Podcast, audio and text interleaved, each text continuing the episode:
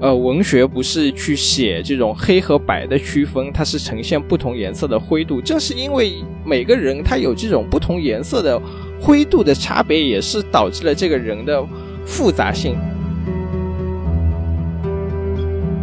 波伏啊曾经说过的一句话：一个人不是生下来就是女人的，她是变成女人的。变成女人呢，它是一个非常复杂的社会化的过程。更多的时候，它是不是受到我们本人的自愿？更多的时候是受到父权制的无意识的操控凝视的结果。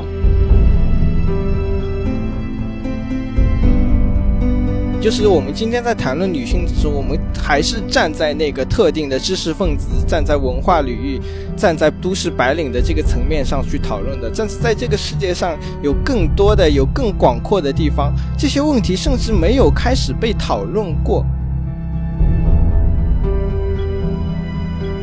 现实世界的女性境遇，实质上并没有多大的改观。越是在性别平等的这个后父权国家。厌女的反扑越是剧烈。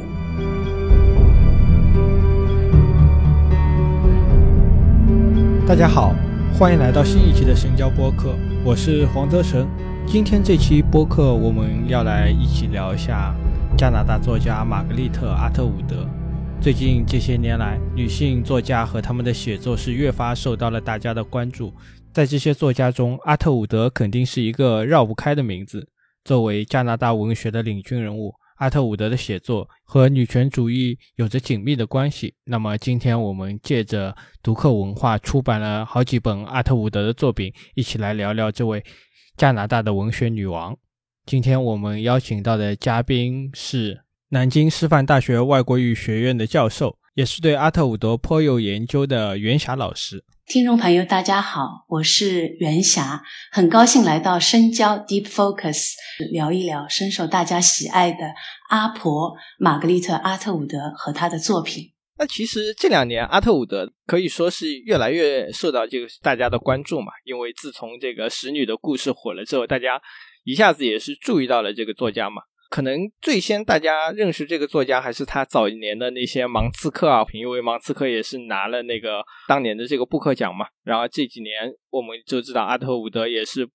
作为一个作家，也是不光是从事自己的写作，也是参加了很多这个社会活动啊，包括他经常在社交媒体上发表自己的言论啊。那么还是先请袁霞老师给大家介绍一下阿特伍德的一个大概的情况。我觉得阿特伍德呢是那种读得越多越让人喜欢的作家，他那种无与伦比的想象力令你叹为观止。曾经有一位批评家，曾经他用了“多面阿特伍德”来评价他。我认为这种多面不仅仅体现在他的题材的多元、题材的多元，还体现在他作为人的多面性。他是诗人、小说家。也是漫画家，他是社会活动家、公共知识分子，还是科学家？发明了一种远距离的签字设备——长笔。他甚至是一位演员，参演了自己的作品。我想，或许正是因为他作为人的多面性，他的作品才既具有维度，又具有广度和深度。在我的眼里，阿特伍德还是一个非常励志。永远都在路上的女性，她一直笔耕不辍，非常高产。哪怕是八十多岁高龄，还时不时的有作品问世。迄今为止，已经出版了大大小小的作品八十部。就在上个月，呃，他刚刚又出版了一部短篇小说集，叫《林中老童》。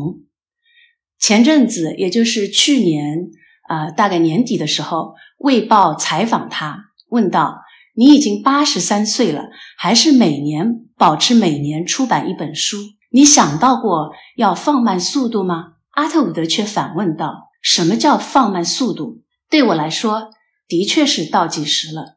但除非咽下最后一口气，除非已经没什么可说的，或没什么可做的了，否则我是不会停下来的。躺在海滩上，从来不是我心目中的美好时光。”作家就像是一只尽量电池小白兔，一直不停的往前跑。哪天电池没了，一头倒下，才停止创作。他用一贯的阿式幽默表达了自己对创作、对人生的态度。他是一个天才，同时又是一个特别勤奋的天才。在这个人人喊着要躺平的时代，我觉得这一点尤其的难能可贵。他从不以天才自矜，反而更加自律。刚刚袁霞老师大概介绍了一下阿特伍德嘛，我我们从他的介绍上可以。大概看出三点，首先他是一个呃有身上有很多标签的这个一样的作家，他不仅仅只是一个写作的人，包括他是一个女权主义者、环保主义者，甚至刚刚袁霞老师也说到了，他是一个有发明家嘛，有是自己的发明。第二个是他经历了这种非常漫长的这种写作的生涯，到今天应该是刚刚说到出版了八十多本的这样的著作，然而可以说他就是从年轻写到年长嘛。现在八十多岁，应该是依然在写作了。第三个就是他的这个作品中有这种幽默性。那这里我就想问问这个袁霞老师了，他的这些身上这么多的标签，对他的这种写作有什么影响了？包括就是他的这个幽默的特质，在他的写作的之中又又是有一个什么样的体现呢？首先呢，我想说明一下，就是阿特伍德并不承认自己是一个女权主义者。他一直觉得是女权主义领养了他，他甚至说自己是一个坏女权主义者。但是呢，不管他承认还是不承认，他坚信任何一个社会的观察者都不会脱离开女性女性主义的观察视角。也正因为如此，他的很多作品都和女性有关，他们或者是书写。女性和男性之间的权力游戏，或者是由女性叙述者来讲述他们的成长故事。这些女性无一例外生活在社会的边缘，她们既处于占统治地位的文化之内，同时又被排除在外面。从二十世纪六十年代末，阿特伍德出版第一部小说《可以吃的女人》开始。到二零一九年，《使女的故事》的姊妹篇《证言》，她始终都是在书写女性的痛，她们的生活之痛、生命之痛、生存之痛。我觉得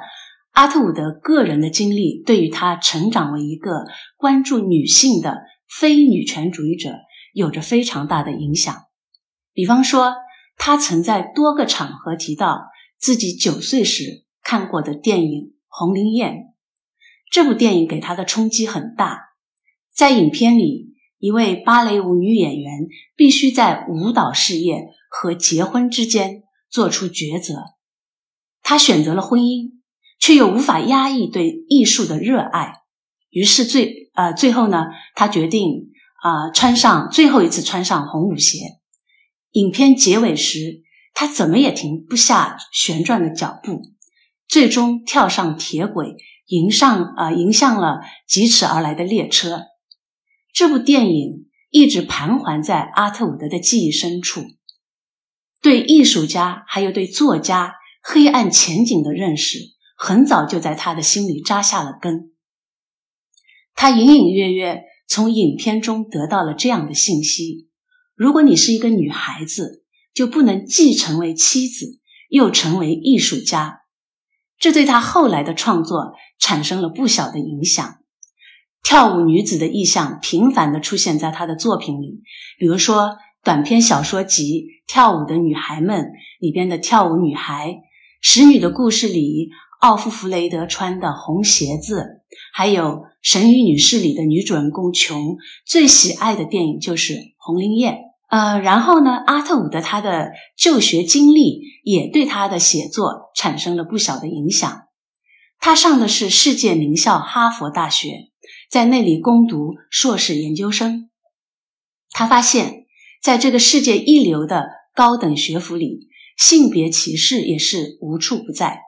女学生被视为二等公民，比如哈佛大学有一个图书馆只对男生开放。因为很多人认为女性在场会分散男生的注意力，女学生啊，就是女研究生承担着课间休息的时候分发茶点的服务工作，这使阿特伍德感到非常的厌烦。他曾经这么说过：“我一直觉得自己有点像长在男性学术皮肤上的一只疖子，我感觉自己在那里不受欢迎。所以在这样的氛围中，当阿特伍德宣布自己想要当作家时，很多人都是觉得不可思议的。就连他的父母啊，他的父母还算是比较开明的，他们都感到很惊愕。不仅仅因为在那个时代，女孩子的最终归宿就是嫁人生子，而且女作家在大众心目中是怪胎。阿特伍德曾写过一篇文章，叫《论成为女作家》，他在其中提到了成为女作家的悖论和困境。女性写作被视为自私自利的行为，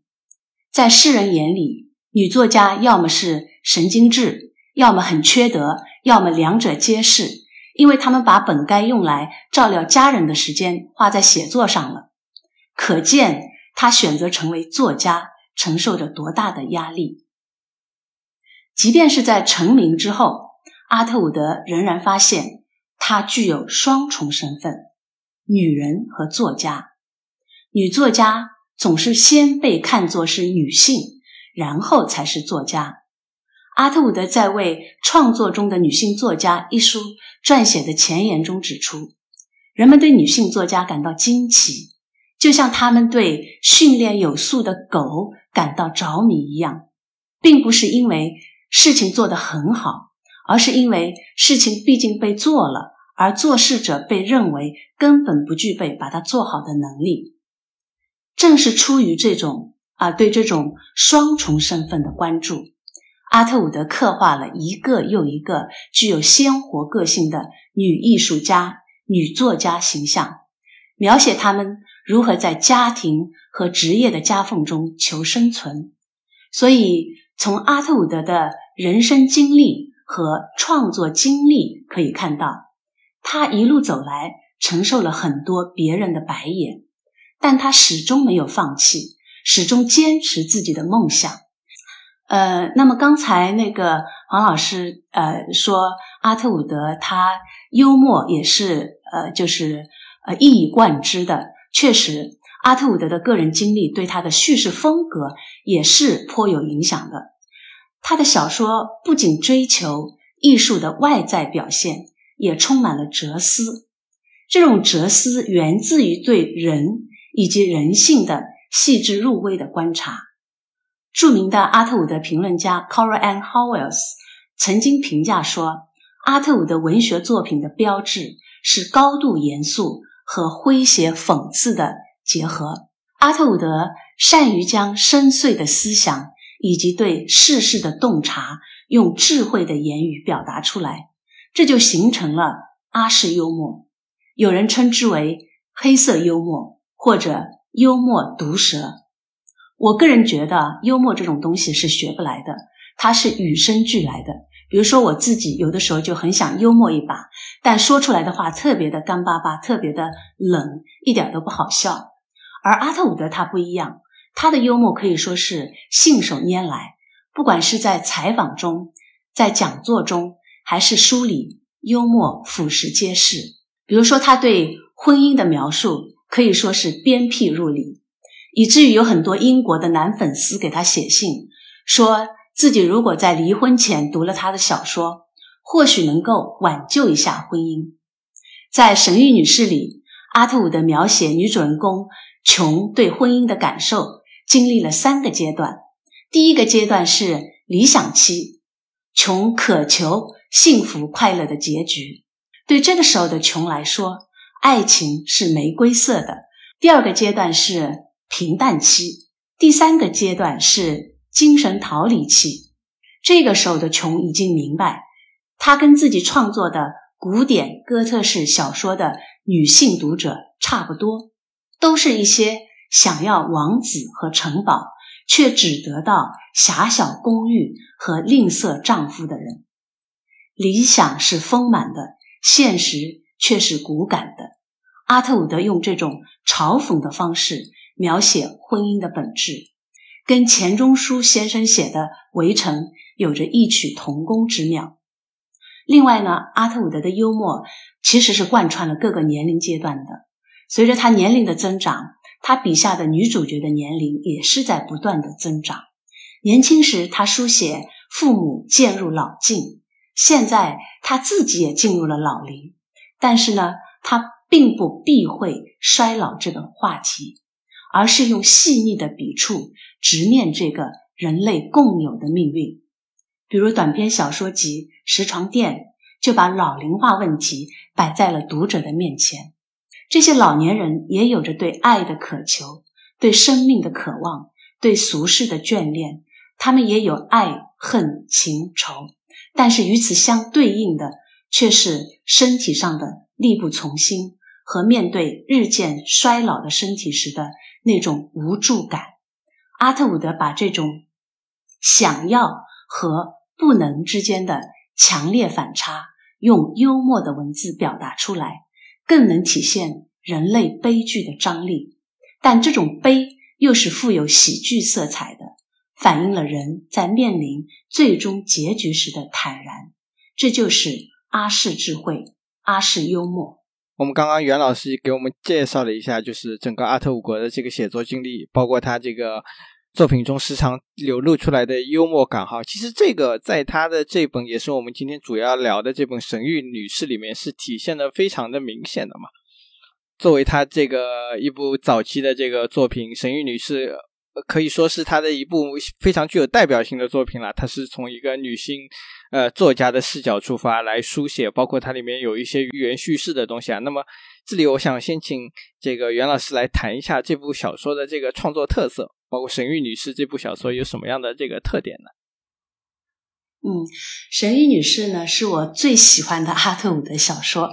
这部小说我反复读了很多遍，英文版和译本我都读。最初读的译本是台湾版的，也是谢家珍女士翻译的，书名译为《女祭司》，是竖版，而且是繁体字，读起来有点吃力，但是翻译的是特别特别的棒。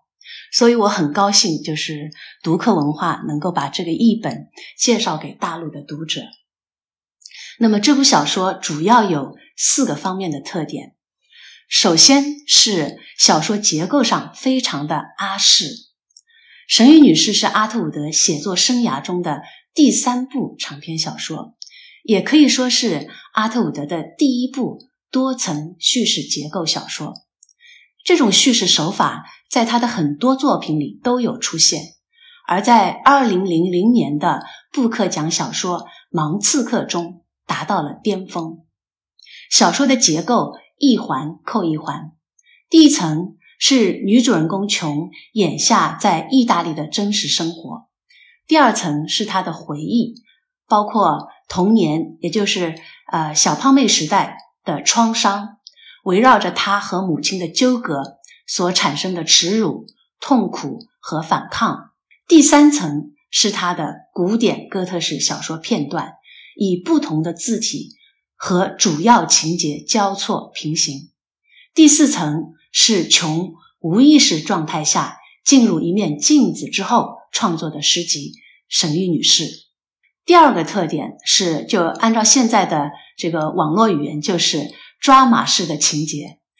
啊，小说一开篇便让人产生一种惊悚之感。前几句话就是这个样子的：我精心策划了自己的死亡，我的死法可不像我的人生。有一件事引发另一件事，读者会以为自己走进了一部悬疑小说，要去当一回侦探，解开作者或者说女主人公设下的谜团。却发现那一个个谜团缠绕在一起，如同一团乱麻。小说的最后一句话是：“事情确实被我处理的一团糟。”话说回来，我大概永远不会成为有条不紊的人。所以，这样一部富有戏剧性的小说，会让人产生一种奇特的阅读体验，那就是你似乎看懂了女主的人生人生故事。又似乎似懂非懂，而这正是阿特伍德小说的魅力。他始终都在告诉我们，生活是一道无解的命题。再者是贯穿小说中的幽默的文笔。其实刚才我已经提到过 他的幽默了，但是这里我再我想再提一下：你在阅读神谕女士的时候，读着读着会会心的一笑，同时又会心生同情。比如琼身为小胖妹时候的遭遇，但是因为她太胖了，她的母亲就和舞蹈老师合谋，让她扮演其中的一个丑角张脑丸。当她穿着笨重丑陋的戏服在舞台上愤怒的乱冲乱撞时，台下的观众都是一些爸爸妈妈们，他们就哈哈大笑，为他所带来的喜剧效果报以热烈的掌声。这个时候的琼内心其实是充满了屈辱感的。阿特伍德把一个七岁小女孩的情绪描写的非常传神，非常到位，字里行间充满了幽默感，却好像又有什么在刺痛你的神经。所以这是一部粗读起来比较轻松的小说，但是呢，其中却暗含着相当沉重的话题。呃，这里我想插一件关于神谕女士的轶事。在神谕女士之前，阿特伍德已经出版了两部小说，《可以吃的女人》和《浮现》。有不少读者认为她是在书写自己的故事。比如《浮现》出版之后，就有读者问：啊，他的妈爸爸妈妈是什么时候去世的？这让阿特伍德感感到哭笑不得。所以在写神谕女士的时候。阿特伍德就下定决心，要创造一个长相和自己完全不同的角色，于是就有了小说里一头红发、体型超级肥胖的女主人公琼。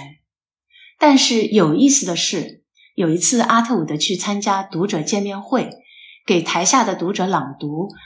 小说的一个章节，就是琼上舞蹈学校的那一章。这个时候。台下就有人举手问他：“你是怎么成功减肥的？”这件轶事从一个侧面反映了人们对肥胖、瘦身、暴食症等和身体政治相关的话题的关注。小说中最后一个比较重要的特点是对现实的强烈关照，哪怕是一些不起眼的细节。我举一个例子。琼和波兰伯爵同居之后，发现了他的一个秘密。原来他在工作之余会写一些所谓的护士小说挣外快。正是在波兰伯爵的影响之下，琼决定了自己未来的职业，他成了古典哥特式小说作家。那么，护士小说和古典哥特式小说其实都是。浪漫言情小说的一种，针对的是女性读者。这背后涉及一个强大的浪漫言情小说产业链。在二十世纪五十年代，加拿大有一家非常有名的出版社，叫和林出版社，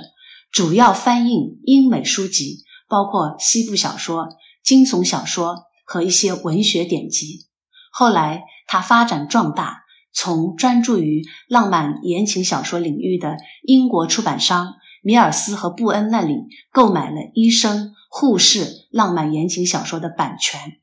并且在一九七一年收购了这这家出版社，成立了和林、米尔斯和布恩出版集团。到二十世纪八十年代末，和林、米尔斯和布恩出版集团的年销售额约为两亿英镑。在国际市场上主导着浪漫言情小说的销售，促使浪漫言情小说走向了产业化。凡是在他旗下出版的小说，都必须遵循专门的写作范式。在《神谕女士》里，琼一开始创作古典哥特式小说的时候，就是通过波兰伯爵保罗向他合作的出版社索要了关于历史传奇小说的样本资料。然后才开始着手撰写。一般来说，简·奥斯汀是这种历史传奇小说类型的源泉和灵感来源。所以你会发现，琼创作的古典哥特式小说里的女主人公大都贞洁美好、却又机智坚定，举止文明，是贵族的理想化身。我在阅读沈玉女士的时候，我甚至觉得琼这个古典哥特小小说作家，她的身份是在那个是在揶揄啊芭芭拉卡特兰，就是已故英国王妃戴安娜的继祖母。她就是从二十世纪七十年代开始创作出版了大量内容千篇一律却又广受欢迎的历史传奇小说。这种类型小说自诞生之日起，成就了一大批通俗小说女作家，让他们得以在男性占统治地位的文坛谋得一席之地，获得谋生的手段。我认为，这何尝不是女性的一种进步呢？OK，我们刚刚谈了这个神谕女士的这本创作，你可以看到她其实是有非常多的这种，比如说成长的元素在里面啊。她讲了一个作家的这种成长经历，然后它里面还有这种阿瑟伍德标志性的元叙事啊，或者说幽默的这种风格。那其实这里面有个非常神奇的东西，就是阿特伍德在这个呃神谕女士里面借这个女主角她创作的那个先锋诗集嘛，也叫神谕女士。其实我在。读这本小说的时候，也也有一点点疑惑，就是这个神谕女士这个名字应该怎么理解？她指的这种神谕到底是什么意思？它是某种预言吗？还是某有有其他特定的这种指涉在里面？关于书名中的神谕女士，我倒并没有觉得具体指哪个人。如果非要说指哪个人的话，我认为她是女主人公琼在潜意识里希望成为的那种女性。呃，诗集《神谕女士》是琼的实验性创作，是她无意识书写的结果。诗里的那位女士和她之前创作的古典哥特式小说女主人公完全不同。她拥有强大的力量。诗里边说，她坐在铁质宝座，她是三位一体。其实，女主人公琼也拥有三重身份。她的第一重身份是家庭主妇，第二重身份是古典哥特式小说作家，第三重身份是女权主义先锋诗集《神谕女士》的作者。但是这三重身份在琼的身上是割裂的。比如第二重身份，琼从来不敢公开自己是古典哥特式小说作家。再比如第三重身份。琼对于自己先锋诗人的身份是很不自信的，所以或许琼是希望自己能够变得像诗集里的神谕女士那样强大，有朝一日向世人宣告她的三位一体的身份。那么，oracle 这个词，呃，有着预言、女祭司、神谕的意思，所以国内在翻译《Lady Oracle》这个书名的时候。有三个版本：预言夫人、女祭司和神谕女士。小说中，琼每次进行无意识书写时，都会在三面镜子前点上蜡烛，在无意识中进入镜子。当他从镜子的世界返回时，面前的白纸上就会留下一些字词、一些诗句。所以，就像女祭司。传达神的旨意一样，这些留在纸上的文字就是神谕。也就是说，神谕指的是琼创作的诗集《神谕女士》。我 我这么说可能有那么一点点绕啊。简单的说，我认为啊，神谕在很大程度上指的是潜藏在琼无意识中的思想。啊，你刚刚说到的这种割裂嘛，其实在这个小说里面也是体现的蛮明显的嘛。呃，书中的这个角色，他等于是有非常多的分身的嘛。比如说，他这个主角琼，他其实就是他可既是一个作家，又是一个失败的这种主妇啊，甚至他既是一个拯救者，又是一个有可以说是内心有一些黑黑暗的这些人。这个其实，在《神谕女士》中这本小说中是体现的很明显，就是说所有的角色他都具有两面性，甚至说是多面性。那那这个阿特伍德他是怎么样去赋予这种人物是多重的身份的状态的？呃，首先呢，阿特伍德他喜欢描写变形之类的话题啊，不仅有动物的变形，也有人的变形。这或许跟他早年他的家庭还有早年的经历有关。阿特伍德的父亲是昆虫学家，因为工作的关系呢，啊，父亲每年夏天都会带着家人去北部丛林。阿特伍德和大自然结下了不解之缘。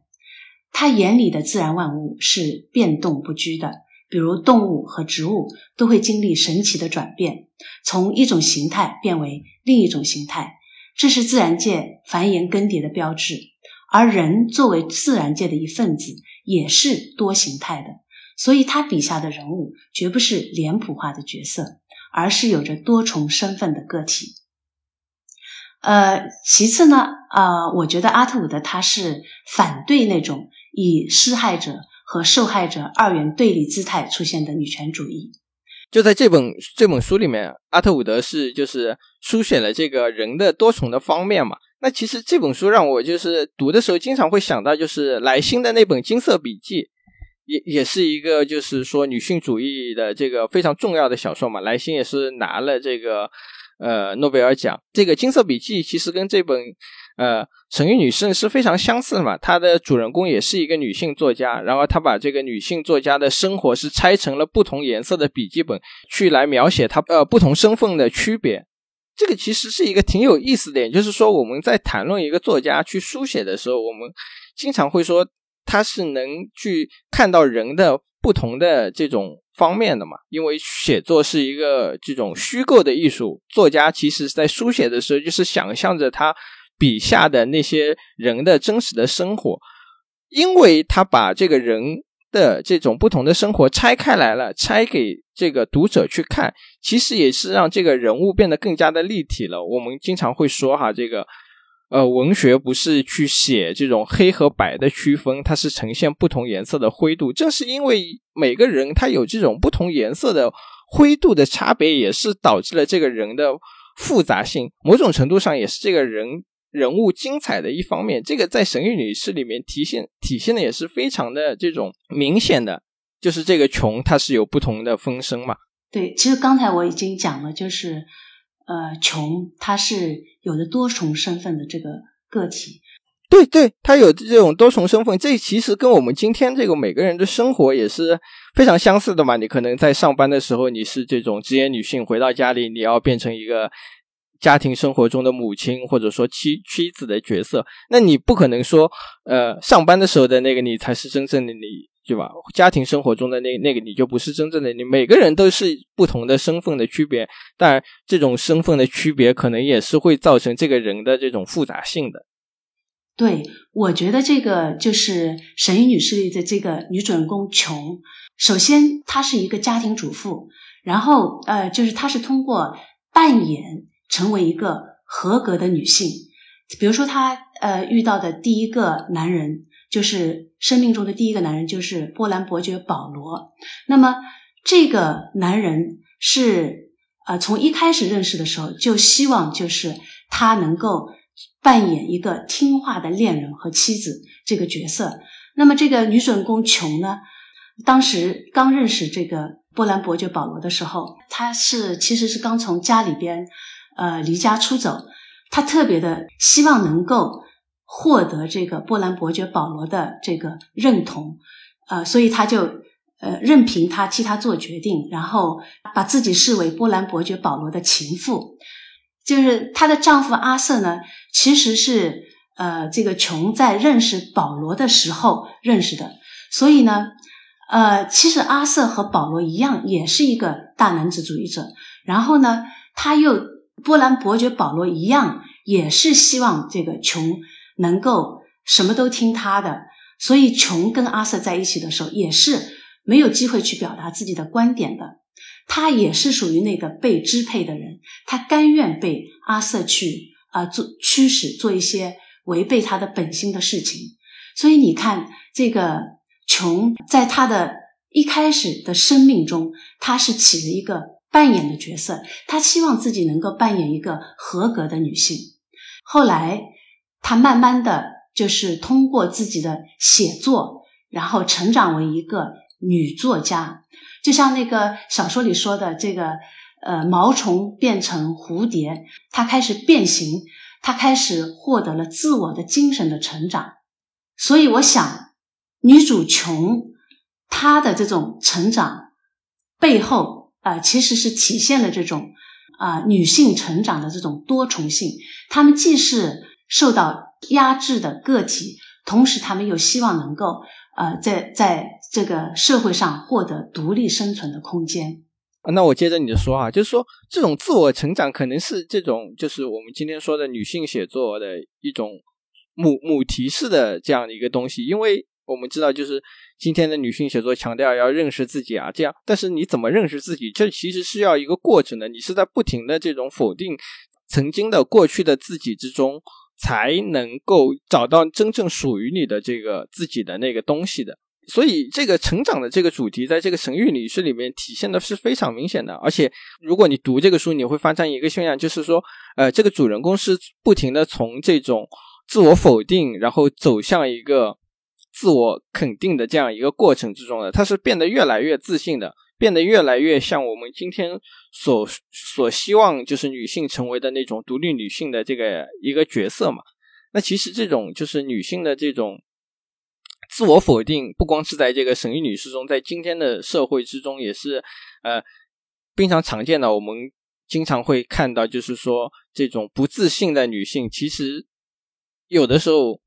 是在这个生活中是占据大多数的嘛？大多数女性可能在生活中都是一个不太自信的状态，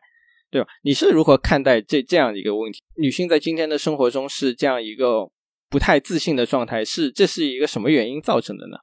我想讲一句非常被大家讲烂了的话，就是波伏啊曾经说过的一句话：一个人不是生下来就是女人的，她是变成女人的。那么。变成女人呢？我觉得就是它是一个非常的复杂的过程，呃，非常复杂的社会化的过程。更多的时候，它是不是受到我们这种本人的自愿，甚甚至有的时候，更多的时候是受到父权制的这种无意识的操控凝视的结果。啊，比如说我们的学校，还有我们的这个家庭，他们其实在某种程度上其实是形成了一种规训力量。他们会对女孩子进行关于性别角色的教育。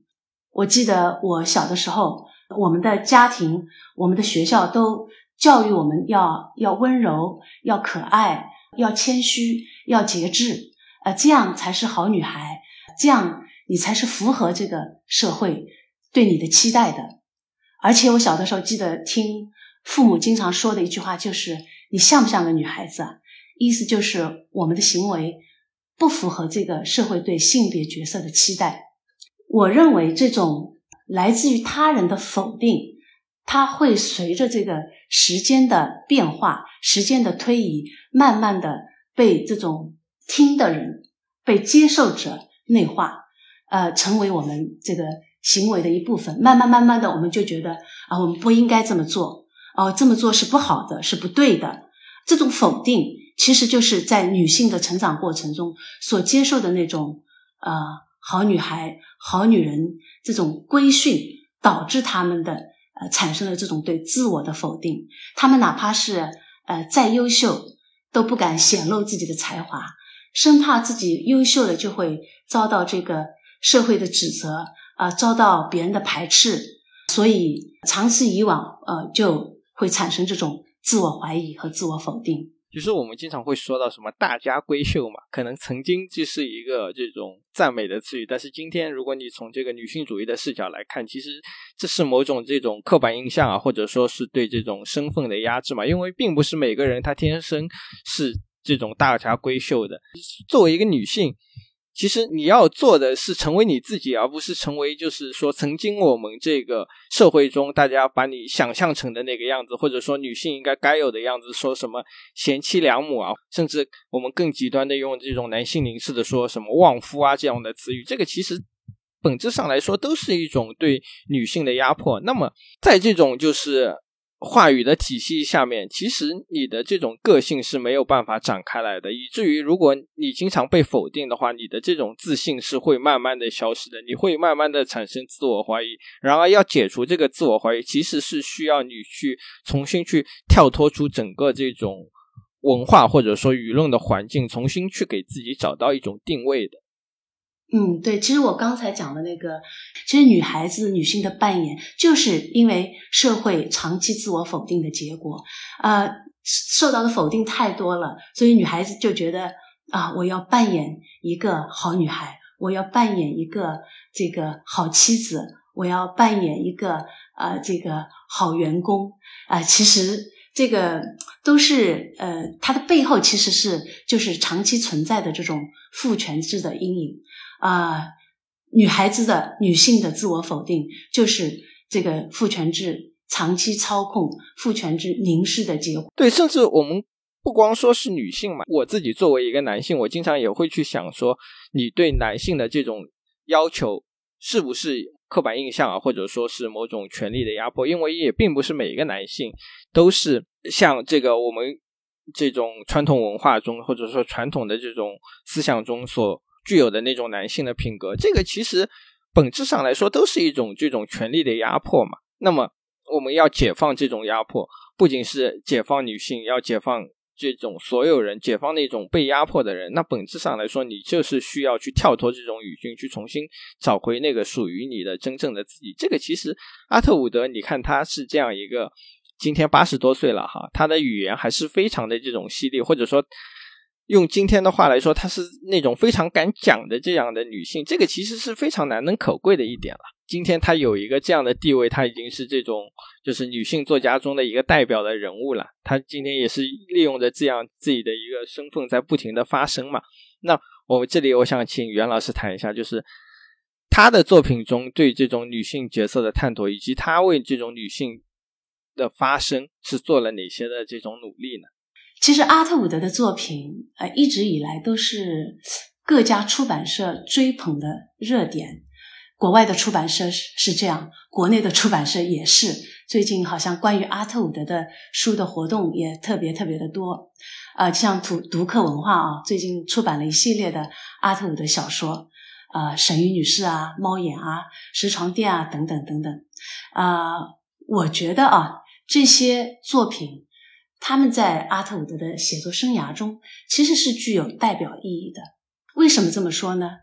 啊，先说那个神谕女士，她是出版于一九七六年。那个一九七六年，从大的社会层面来说啊，是二十世纪到六十年代末到七十年代，当时的北美是掀起了第二波的女权主义浪潮。那么，在《神谕女士》这部小说出版的前一年呢，恰好是这个国际妇女年，关于这个男女平权的呼声啊，当时是日渐高涨，越来越多的女性就有机会走出家庭，参与到这个社会活动中去。他们在教育啊、就业啊、参政啊等领域享有了很多和男性同等的权利和责任。但是呢，在这个时候呢。呃，女性其实还是面对着很多困扰的，尤其是如何平衡家庭和事业。她们似乎好像，呃，永远是处在两难的这个境地。当时的社会上充斥着这个女性究竟该何去何从的争论。阿特伍德呢，就在这个《神谕女士》里描写了一个有着创作才华和天赋，但是呢，又不敢公开这种才华和天赋的。女性角色，她始终都是生活在这个否定之中，自我否定之中。她始终都是在家庭和事业之间做着这个艰难的抉择，就不知道该何去何从。而这个，呃，八十年代，阿特伍德出版了，当时出版了，应该说两部小说，一部是这个《使女的故事》，一部是《猫眼》。那么，《使女的故事》我们不用说，它的这个里边是。阿特伍德描写了很多当时非常前卫的，啊，今天看来依然是非常前卫的东西。《猫眼》这部小说是怎么样的呢？他的这个其实他关注的是那种女孩和女孩之间的攻击行为，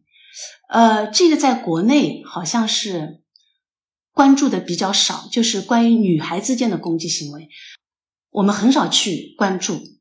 对啊，女性之间的这个关系嘛，随着这两年女性写作的崛起，也是越来越多的被大家讨论嘛。特别是那个那不勒斯四部曲出现之后，大家好像越来越关注这个女性之间的关系的这个话题。其实，在以前的这个文学的写作之中，很少有讨论到这一个部分的。在大家之前的印象之中，女性之间的这种友谊可能是那种比较牢固、比较持久的。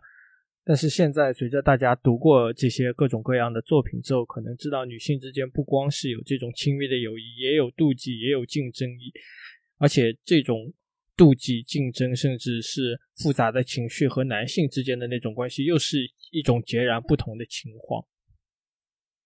对，其实就是这是一个生活中。常见的事，尤其在今天，我们经常讲什么霸凌啊，什么呃，其实，在猫眼里边就是描写了女孩之间的霸凌。她们这种女孩在小孩的时候就受到了来自学校呀、呃，来自家庭啊、来自社会的种种的规训和惩罚，然后她们就觉得，呃，我应该当一个好女孩。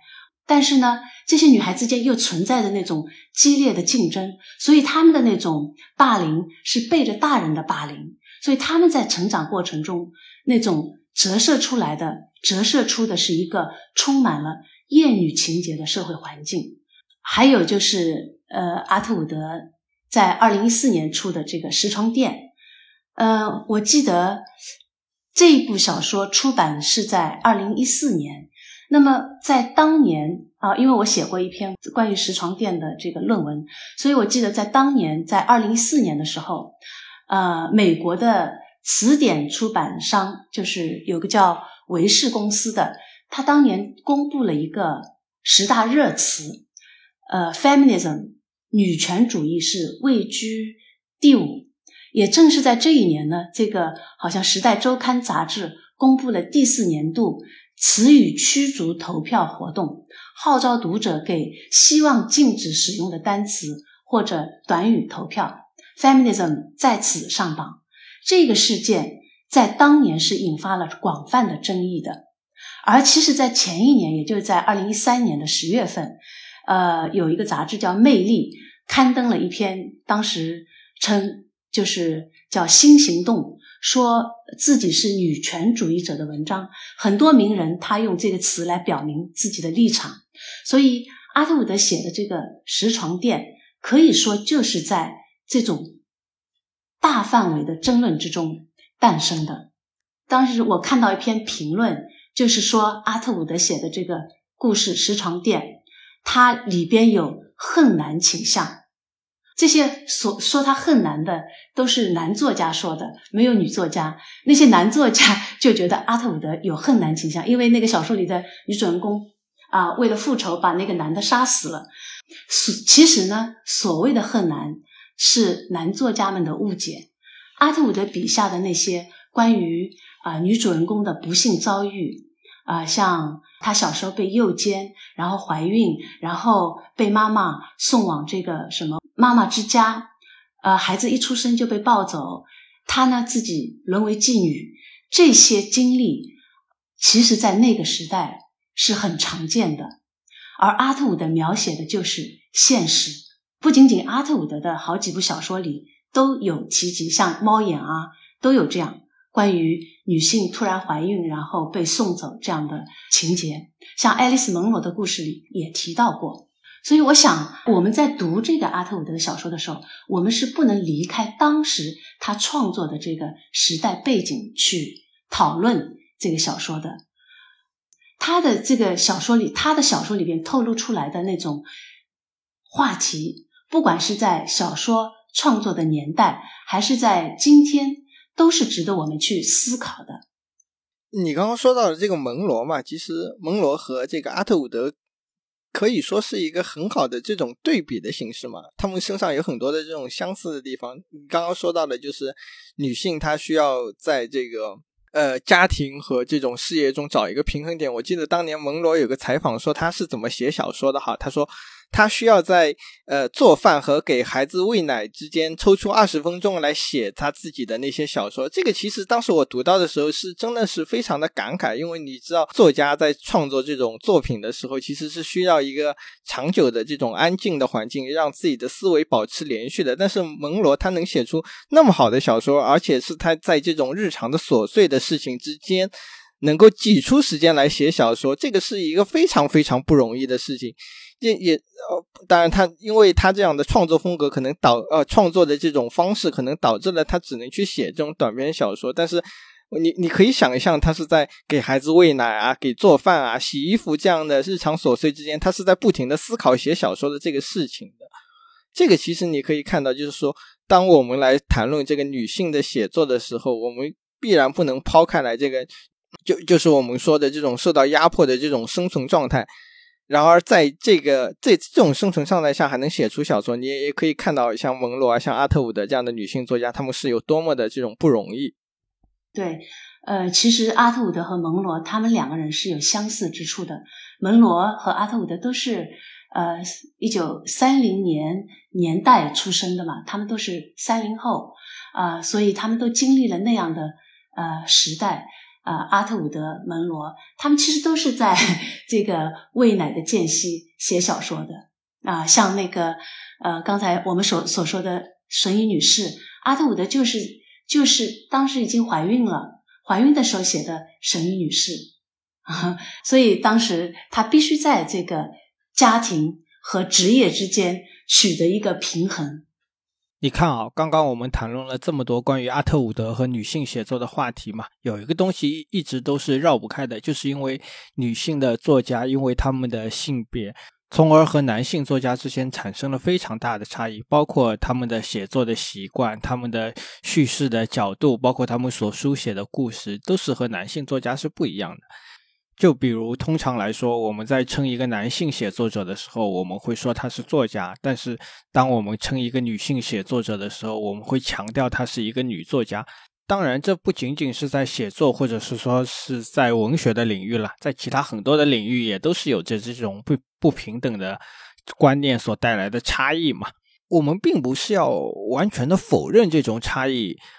而是要看到这个差异背后所折射出的那些不平等的东西。差异当然是存在的嘛。就比如这个这两年随着女性写作的崛起，有一个东西是被越来越多的提及的嘛，就是在这个女性写作中的这种。所谓的身体叙事，那这个其实是越来越被放在女性主义写作的这种核心的一个位置。它强调的就是女性因为这个性别上的差异而带来的一种独特的和男性作家不同的这种审美观念，或者说是叙事方式。那这里我想请袁霞老师来谈谈女性主义作品中的这个身体叙事的这个东西。呃，身体叙事呢，我觉得它其实。并不是一个很新的话题，呃，虽然我们今天好像谈身体叙事越来越多，但它其实早就出现了，只是在今天，呃，消费主义盛行，然后新自由主义思潮泛滥，身体消费就成了一种文化，再加上网络的广泛使用，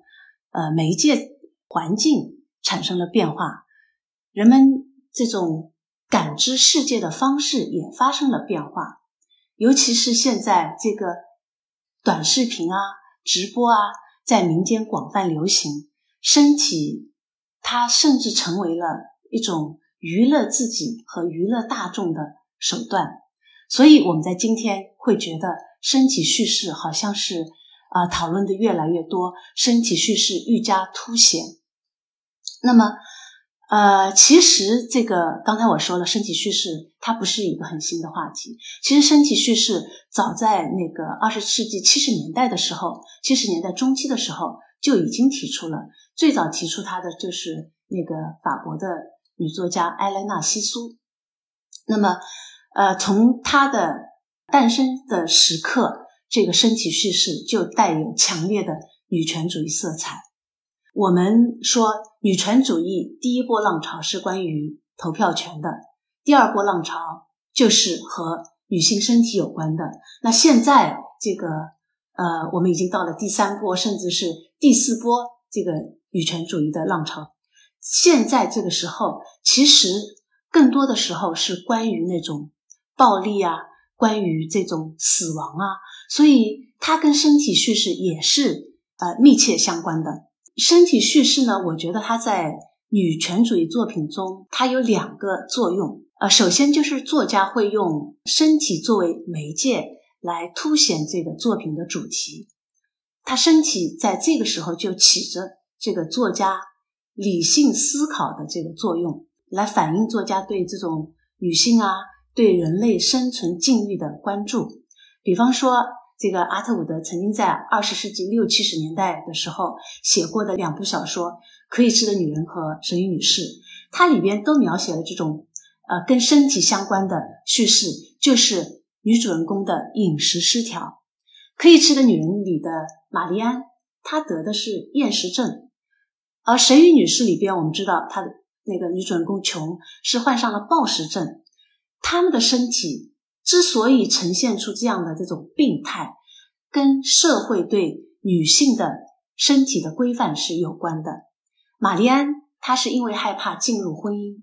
她害怕这个，呃，成为就是要面对幸福的家庭主妇这样的宿命，所以她就在潜意识里用这个厌食症来抗议。而琼呢，她是抵制母亲对她的这种身体的规训，他就用暴饮暴食来作为回击的方式。所以呢，用这种女性身体反映出来的病理状况来体现抗议。是女权主义文学的一个非常重要的主题。那其实现在的身体，我觉得不光光是包括我们的肉身啊，它还包括就是人工智能身体。像阿特伍德，他他在二零一五年写了一个《最后死亡的是心脏》，它里边就描写的是 AI，AI 的身体，它里边描写的是呃这种智能的性爱机器人，而这种机器人对人体的颠覆。它就不仅仅体现了这种无序社会中那种人类的这种变态的欲望，还有那种性商品化等等，它还反映了这种技术时代的性伦理危机。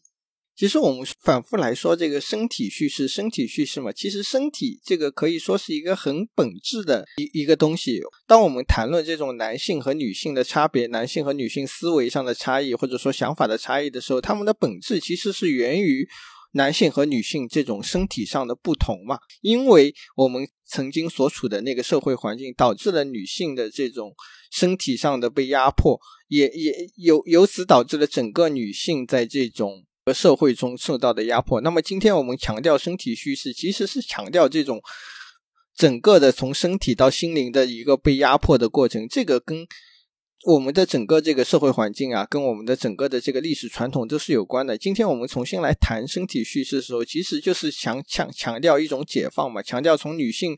自己的视角，从他们和男性不同的这种视角，重新来解读我们这个社会，解读我们的历史，甚至是解读我们整个的这个世界的一个过程。这可能是身体叙事中一个非常重要的一点嘛。嗯，对，我觉得身体叙事它的独特性就是它能够呃提供女性独特的生命体验，呃，它。也是对那种既往的这种话语的颠覆，所以说它具有还是具有明确的指向价值和意义的。但这里我我岔开来说啊，其实关于这种身体叙事，就是女权主义一一直是分成两个方面嘛，呃，就是说有有一派是强就强调差异的嘛，因为我们的身体的这种构造的不同，我们需要。去强调我们独特的视角，另一派其实也就是那些更加激进的女权主义者，他们强调的是，比如说我们要抹平我们现在社会中的这种不平等，那么我们就是要。抹平我们身体上的这个不平等，甚至他们有一些激进的这种女权主义，他们是强调一种就是我们所谓的这种赛博格主义，他们是强调说，如果我们通过什么医疗或者说通过什么技术的改造，能够抹平我们在身体上和男性之间的差异，那么我们就是可以争取到一个社会地位，甚至是话语权上的一个平等。这个其实也是非常有趣的一点。对。就是我们其实我们人在不同的时期对身体是有着不同的这种思考的啊。我们呃，就像一些女作家，她会在不同的这个作品里有不同的方式来表征身体啊，这样身体就被赋予了不同的内涵。然后这个啊，他们会把身体作为一种叙事策略参与到文本中去，让这种作为隐喻的身体参与到意义的生产过程之中。这个身体作为文本叙事的动力，推动情节的不断的发展。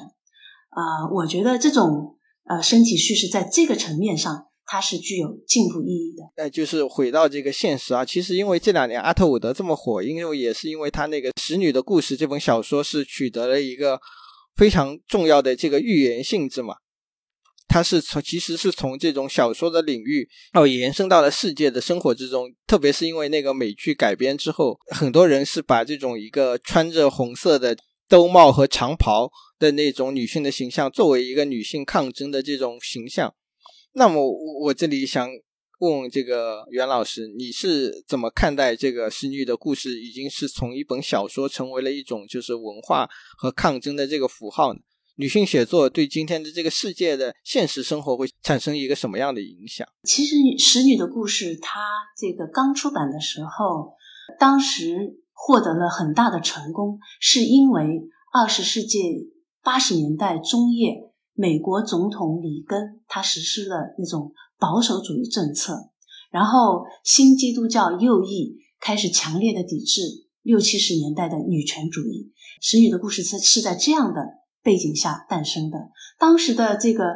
呃民众感到非常的忧心，就觉得这个社会不知道它的走向会是什么样子。小说本来是想要拍成一部就是。非常忠实于原著的电影的，但是后来因为小说它的尺度比较大，然后呢，这个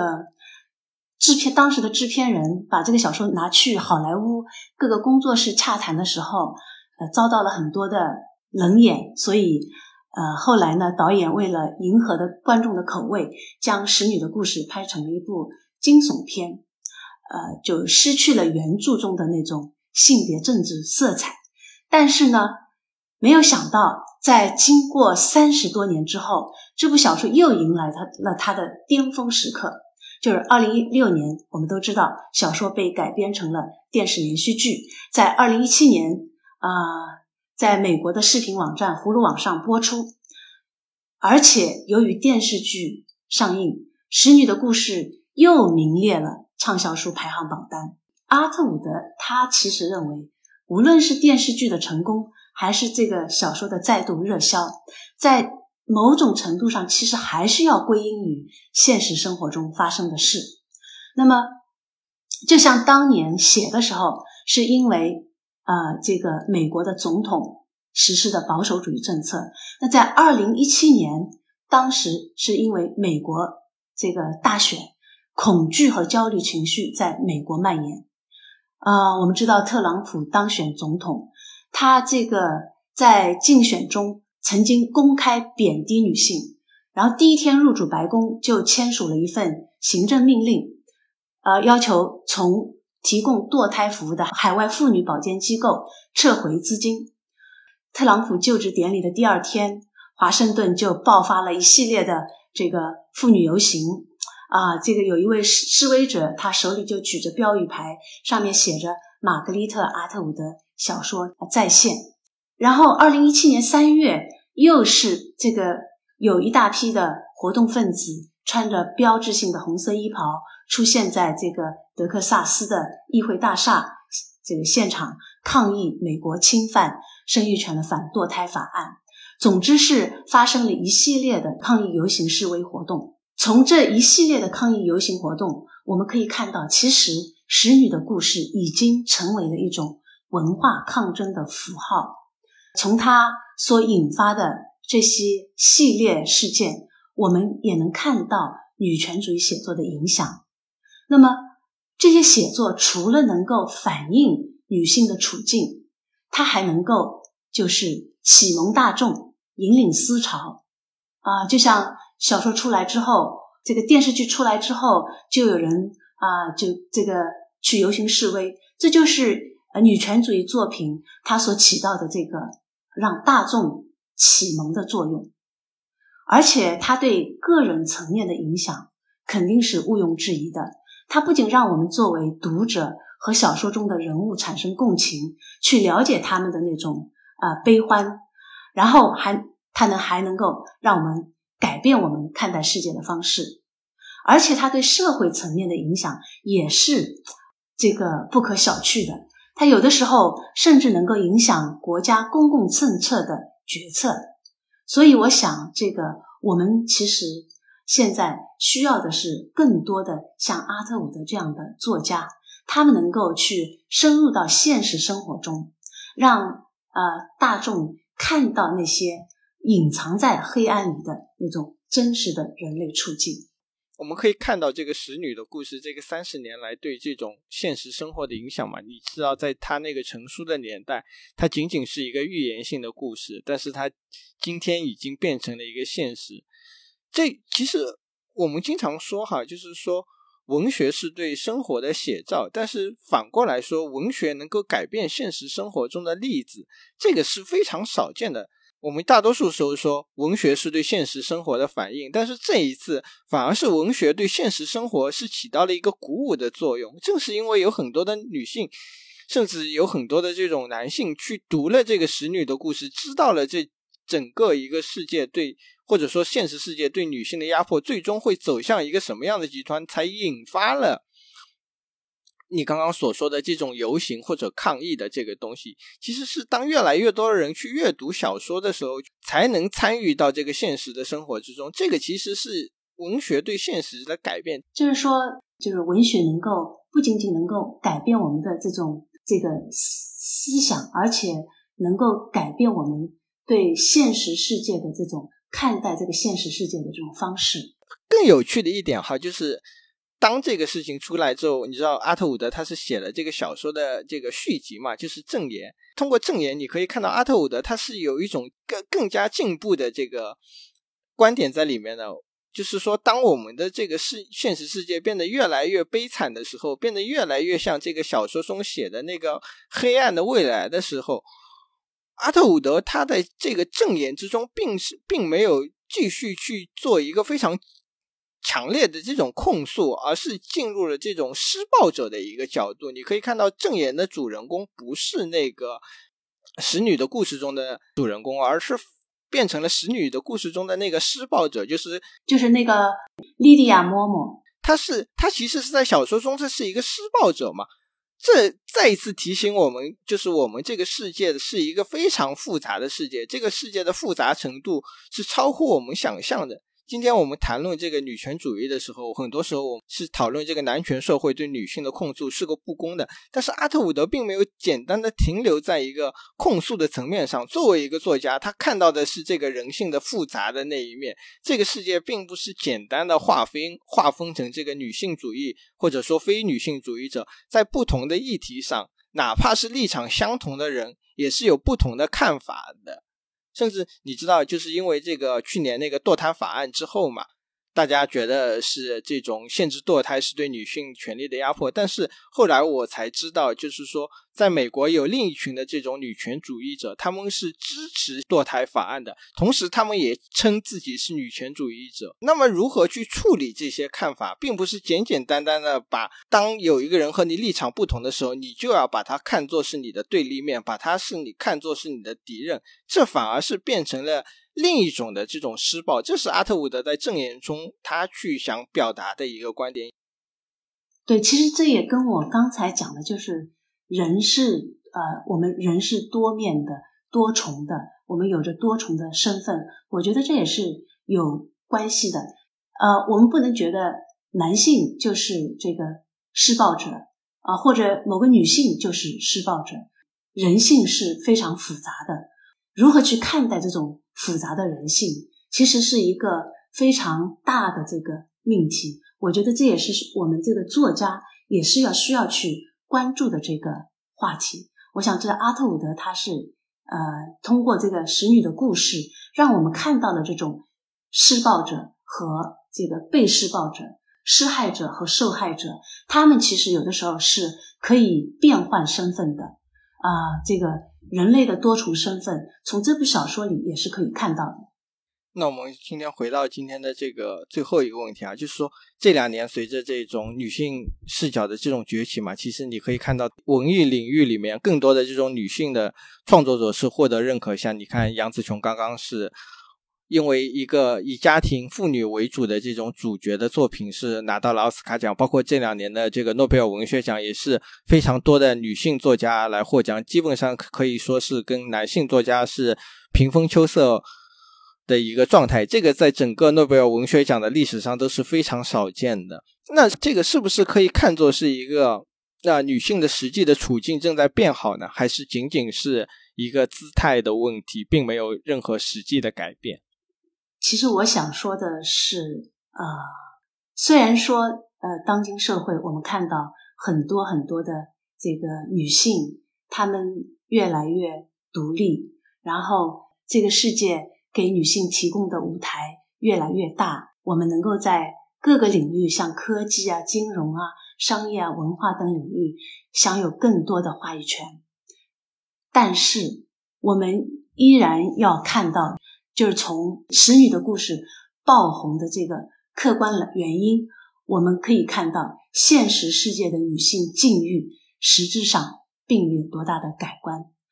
我为什么这么说呢？因为《使女的故事》里这个厌女情绪，其实在现实生活中是有过之而无不及的。这个特朗普其实就是一个骨子里就是一个有着厌女症倾向的人。那么，他作为西方特权阶层的代表人物，我们可以从他的言行窥视到整个西方社会的厌女文化。呃，其实，在就是有一位美国康奈尔大学有一位教授，在这个二零一七年曾经出版过一本书，叫《不只是厌女》，它里边就例举了很多实际生活中的这个厌女现象，还有厌女事件。他就提出。越是在性别平等的这个后父权国家，厌女的反扑越是剧烈。所以，我认为，虽然说现在我们看到有很多女性作家获奖，还有女性演员获奖，好像他们是呃能够成为激励全球女性的事件，但是同时，我们也要看到这个获奖背后，或许是有着。更深层、深层次的原因，或者是因为这个啊政治正确，或者是因为别的啊某些政治方面的原因。对，其实因为这两年的这些女性的话语权的增加，其实是让这个这个问题是真正的摆到了台面上嘛。因为他们的这种挑战，其实是激起了一种更大的这种反扑的热潮嘛。我甚至可以说，像这些厌女的人，他们是更。可以直接的把他们的那种厌女的思想摆到了这种台面上来说，其实就是呃杨紫琼，你刚才说杨紫琼获奖，我觉得她的这种获奖就是在我们刚才所说的厌女现象的这个全球探讨热潮里出现的。呃，这部电影本质上就是一部迎合商业需求的影片，呃，故事的核心呃就是描写家庭关系。包括夫夫妻关系、母女关系、父女关系啊，尤其是里边关于母女关系的刻画，它秉承的其实是这个华裔美国文学的传统。像呃谭美她的这个喜福会，还有汤婷婷的女勇士，都有这方面的描写。那杨紫琼她扮演的那个中年中年女性，她在多维宇宙中也是有着多重身份。然后，唯有他的爱才能感化这个家庭里的每一个成员，呃，唯有他的爱才能和女儿达成最终的和解，最终拯救那个混乱无比的宇宙网络。但是，你要说这部电影有多好看，呃，我觉得，反正我自己觉得，并不觉得有多好看。我觉得就是很杂乱的一堆，就是我们不能否认。这部电影它确实刻画了一个华裔女性她的充满疼痛的人生体验，它也通过对这种宏大叙事的结构，反映了一个身处边缘的女性想要融入美国社会而经历的挣扎呃经历的抗争。从这一点上来看，我们觉得好像它是一种女性叙事，它是有着女性视角的，它是进步的。但是你如果从另一个方面来看，你会觉得这个电影它其实是非常老套的，它的主题非常老套，它是和美国的国家建构理念是相符的。那华裔女性她想要被视为美国公民的努力。表明了他们对美国的文化的认可，这符合美国作为民族大熔炉的特征。所以，我想，或许是 这一点，也是赢得那些评委的这个票的一个原因。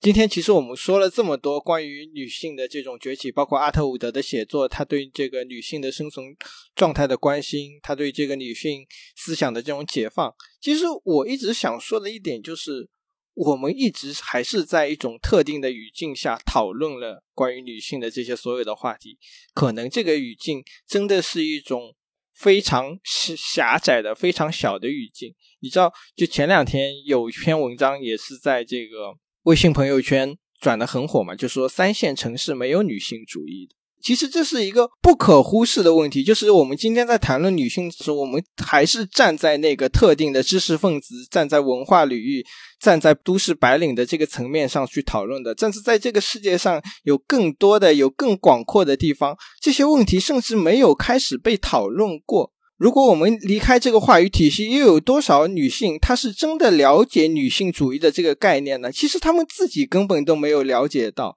特别是在我们离开了这个特定的领域之后，他们可能有着不错的生活，他们可能在他们的日常生活中有一定的话语权，但是他们的思维模式依然是一种传统的这种相夫教子女性的这种生活的状态。他们的默认的认知里，这个话题甚至完全都没有被提及过，更不要说那些从事着体力劳动的女性，那些生活在温饱线上的女性。他们甚至没有机会去听这期播客，他们也没有机会去读阿特伍德的小说。那么他们的处境怎么解决呢？怎么去告诉他们这些东西？这可能才是一个更大的问题。我们在谈论说女性的境遇是不是变好的时候，我们有没有去讨论过这些女性的感受？怎么去改变他们的境遇？这可能是一个更大的问题。怎么变成从一线城市到二线城市，再到三线城市，让所有人都知道女性主义的这个问题？这才是一个可能我们更需要去解决的这样的一个问题。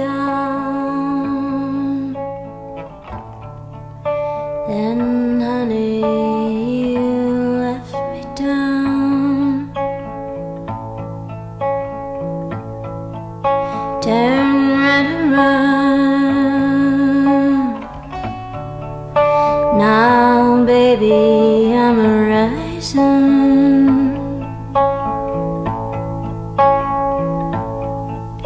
How could you know